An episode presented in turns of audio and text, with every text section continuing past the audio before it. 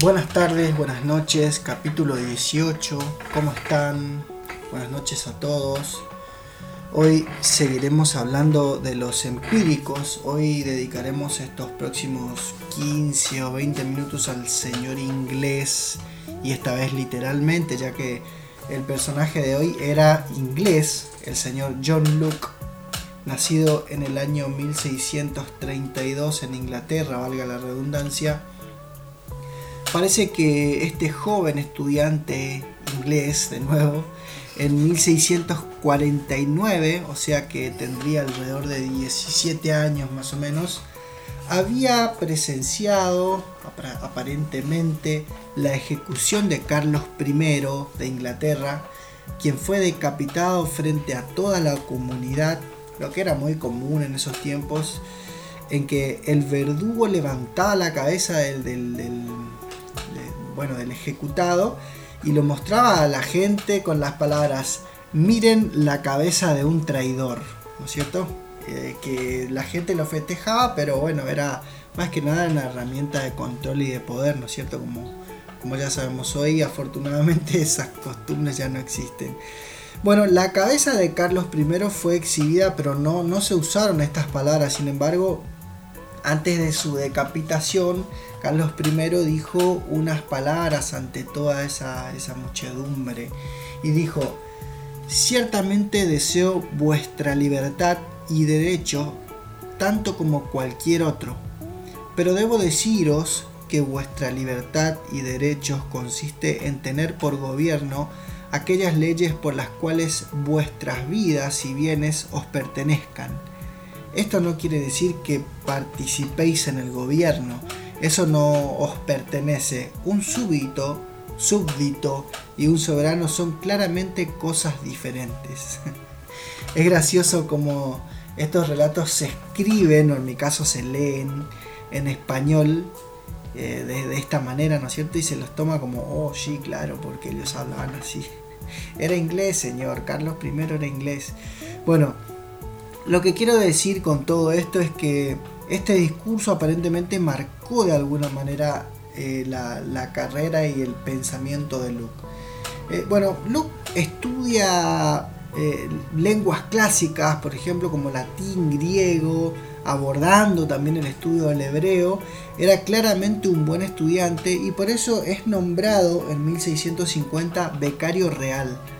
Adquiere entonces el derecho de alojarse gratuitamente en la escuela y más la posibilidad de obtener posteriormente una beca para Oxford y Cambridge. Debido a este afán, Luke toma clases complementarias al precio de una libra por trimestre, eh, pasando además los veranos siguiendo los cursos organizados por el vicedirector en el College House para profundizar en sus conocimientos. Eh, se nota que fue muy aplicado en sus estudios, tanto así que, se graduó definitivamente como médico y filósofo.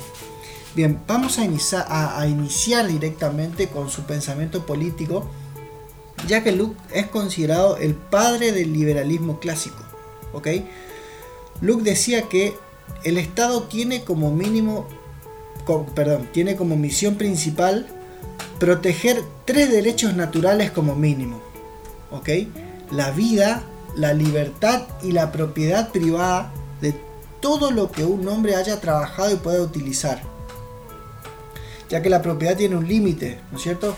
A estos tres derechos se añade un cuarto, el derecho a defender esos derechos, así como cualquier otra libertad individual de los ciudadanos, que el ciudadano cede al Estado mediante un consejo recogido por, por escrito y constitución.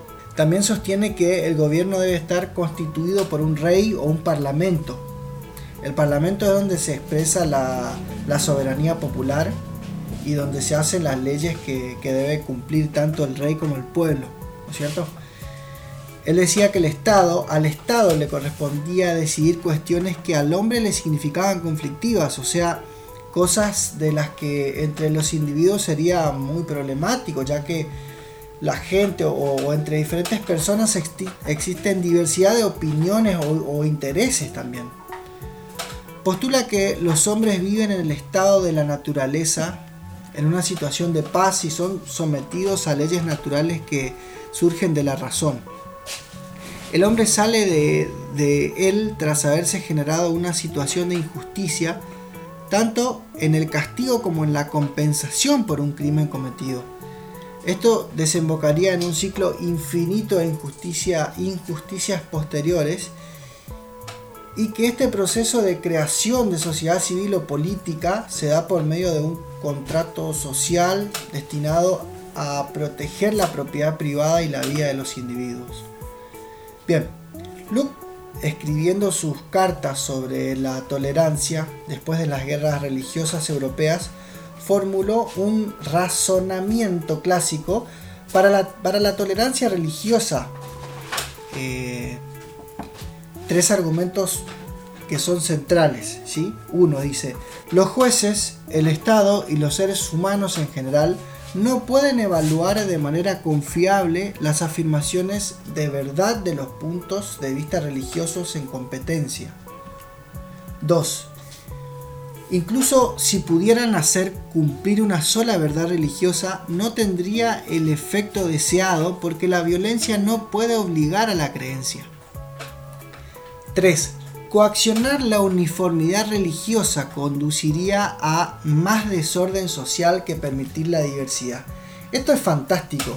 Piensen que la religión hasta ese entonces venía usando muchísima violencia, incluso hoy lo hace de manera quizás no tan explícita como en esa época, pero evidentemente todavía hay instituciones religiosas que utilizan cierto grado de violencia para coaccionar a sus fieles.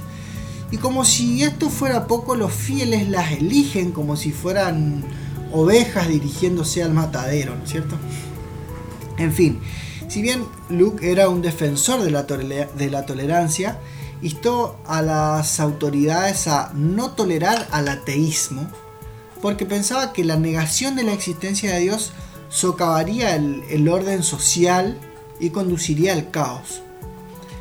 En cuanto a los católicos, Luke dice que no se les puede confiar una lealtad genuina a la ley, ya que deben una obediencia ciega a un papa infalible que tiene las llaves en su conciencia atado a su cinturón y en ocasiones puede prescindir de, todos sus juramentos, promesas y obligaciones que tiene con sus autoridades.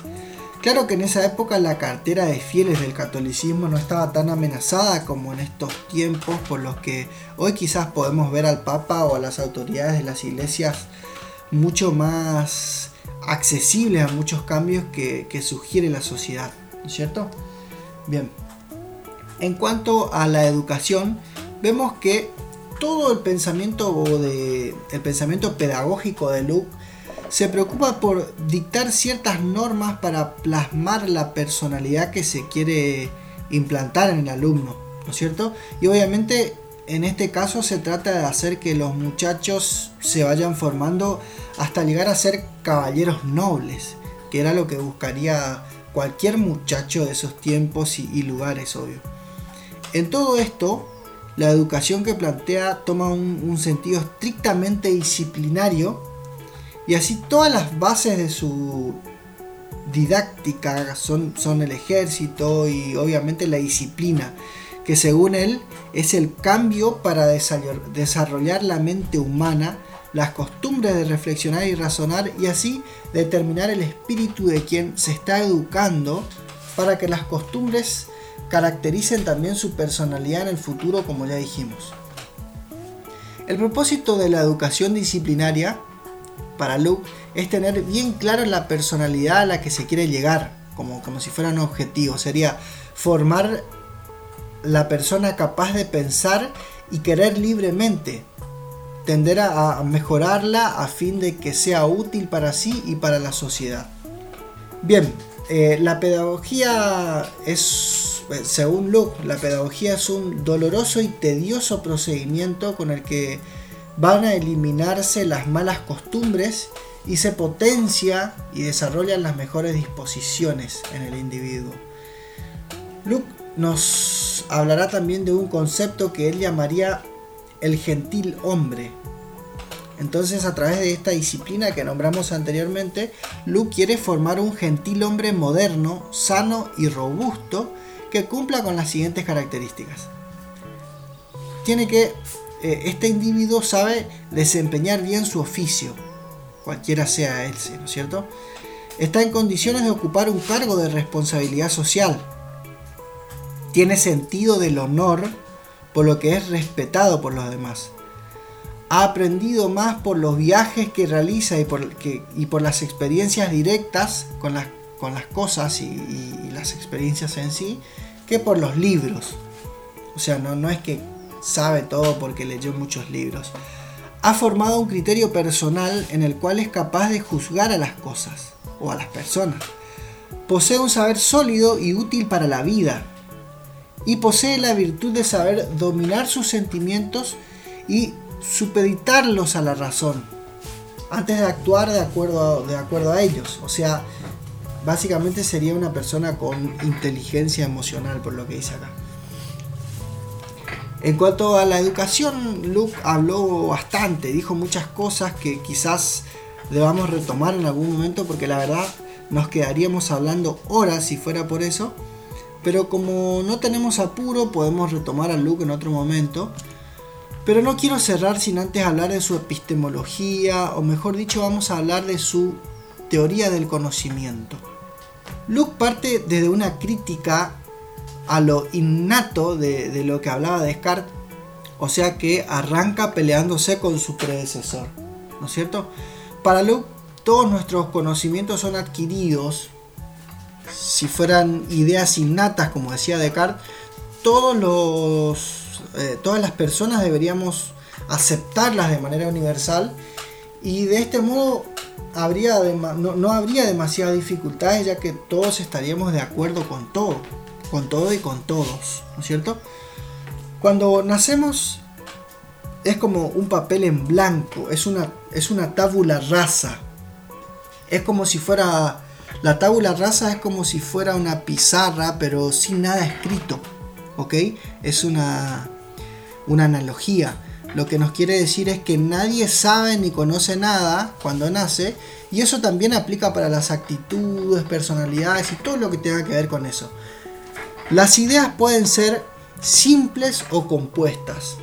Para las ideas simples nuestra mente es pasiva, o sea, se limita a recibirlas de la experiencia, pero en las compuestas la mente es activa ya que es ella la que va formándola desde la comunión entre ideas simples, ¿sí? O sea, eh, lo que nos va pasando con la experiencia. Las ideas compuestas se alejan de la experiencia, pero están conectadas de, modo, de, un, de un modo indirecto a través de las ideas simples. Entonces lo que nos quiere decir también con esto es que las ideas simples no se pueden dividir. Las ideas simples pueden ser de sensación, que al mismo tiempo pueden ser secundarias, que, las secundarias son las que son detectadas por un solo sentido, o también pueden ser primarias, que son cuando son las que nos, llegan desde varios sentidos, como por ejemplo sentimos un olor y cuando podemos ver lo que sea que hayamos olido, bueno, a partir de ahí se forma esa idea, eh, idea simple primaria. Bien, la principal diferencia entre estas dos, entre las primarias y las, eh, las primarias y las secundarias, es que las primarias son objetivas. Las ideas primarias son objetivas, o sea que realmente están en los objetos, ¿sí? Y las secundarias son subjetivas, o sea que dependen de nuestra relación con esos objetos. Por ejemplo, un cuerpo puede tener en sí forma, movimiento, etc pero no, pero no tiene en sí el color o el olor o el sabor, por ejemplo. Son reacciones que nuestro cuerpo, eh, o sea, modos, modos de reaccionar de nuestro cuerpo ante estas cualidades. Otras ideas simples son las de, las de experiencia interna, y él las llamó de reflexión, que podría ser las de pensar, dudar, querer, etc. Y por último, otras ideas simples son de sensación y de reflexión, por ejemplo. O sea, sensación y reflexión. Por ejemplo, las de poder o potencia, que sería cuando observamos la fuerza que, que ejerce un cuerpo sobre otro cuerpo al impulsarlo hacia una dirección. Por ejemplo, yo empujo una motocicleta o un auto y el auto se va en dirección, como si pudiera empujar un auto tan fuerte. Y la intención que tenemos de mover nuestro cuerpo y después produce ese movimiento. Yo quiero mover un dedo y lo muevo. Bueno, esas son ideas simples de sensación y reflexión. Bien. Ahora vamos a hablar de las ideas compuestas que dijimos que son lo que el entendimiento hace con las ideas simples. Estas ideas pueden ser por unión, que sería cuando unimos una idea con otra. Estas pueden ser de sustancia. Elaboramos, eh, por ejemplo, una idea de sustancia cuando observamos una serie de, ideas simples que van unidas, por ejemplo, cuando vemos un teléfono, vemos el negro, eh, rectangular, y tiene como una especie de espejo negro, tiene botones en algunos casos y, todo eso en conjunto lo configuramos o determinamos como la idea compuesta de teléfono o smartphone. ¿sí? Bueno, eso, esas cualidades que mencioné me, me las inspiré mirando mi teléfono. Quizás tu teléfono sea rosa y, y, no deja de ser un teléfono. Las ideas compuestas también pueden ser de modos, o sea, son afecciones de la sustancia y que dependen de ella. Estos al mismo tiempo pueden ser simples o mixtas. Las simples pueden ser los objetos de sensación como el espacio, por ejemplo, y pueden ser los objetos de reflexión como el razonar, que es la combinación de muchos pensamientos. Y las mixtas, por otra parte, vienen de las ideas simples pero diferentes. ¿Ok? Otras ideas compuestas, y ya termino con esto, son las de relaciones que, que surgen cuando cuando nuestra mente considera las ideas simples, no en sí mismas, sino conectadas entre sí, como la causalidad, por ejemplo, ya que conectamos la idea de la causa con la idea del efecto, por ejemplo. ¿sí? Y por último, y ya cierro, las ideas generales, que son las de abstracción, siguen siendo compuestas, ¿no es cierto? Abstracción o separación. Por ejemplo, cuando diferenciamos a Gonzalo, de Raúl o de María de la idea de ser humano. ¿Ok? Bien, con esto sí definitivamente cierro el capítulo de Locke, ya que se hizo bastante pesado y para muchos quizás hasta aburrido. Así que me despido de todos ustedes hasta la semana que viene y no nos dejen de, de comentar, de seguir, de compartir nuestro, nuestro podcast. Un abrazo, estamos viéndonos o escuchándonos la próxima semana.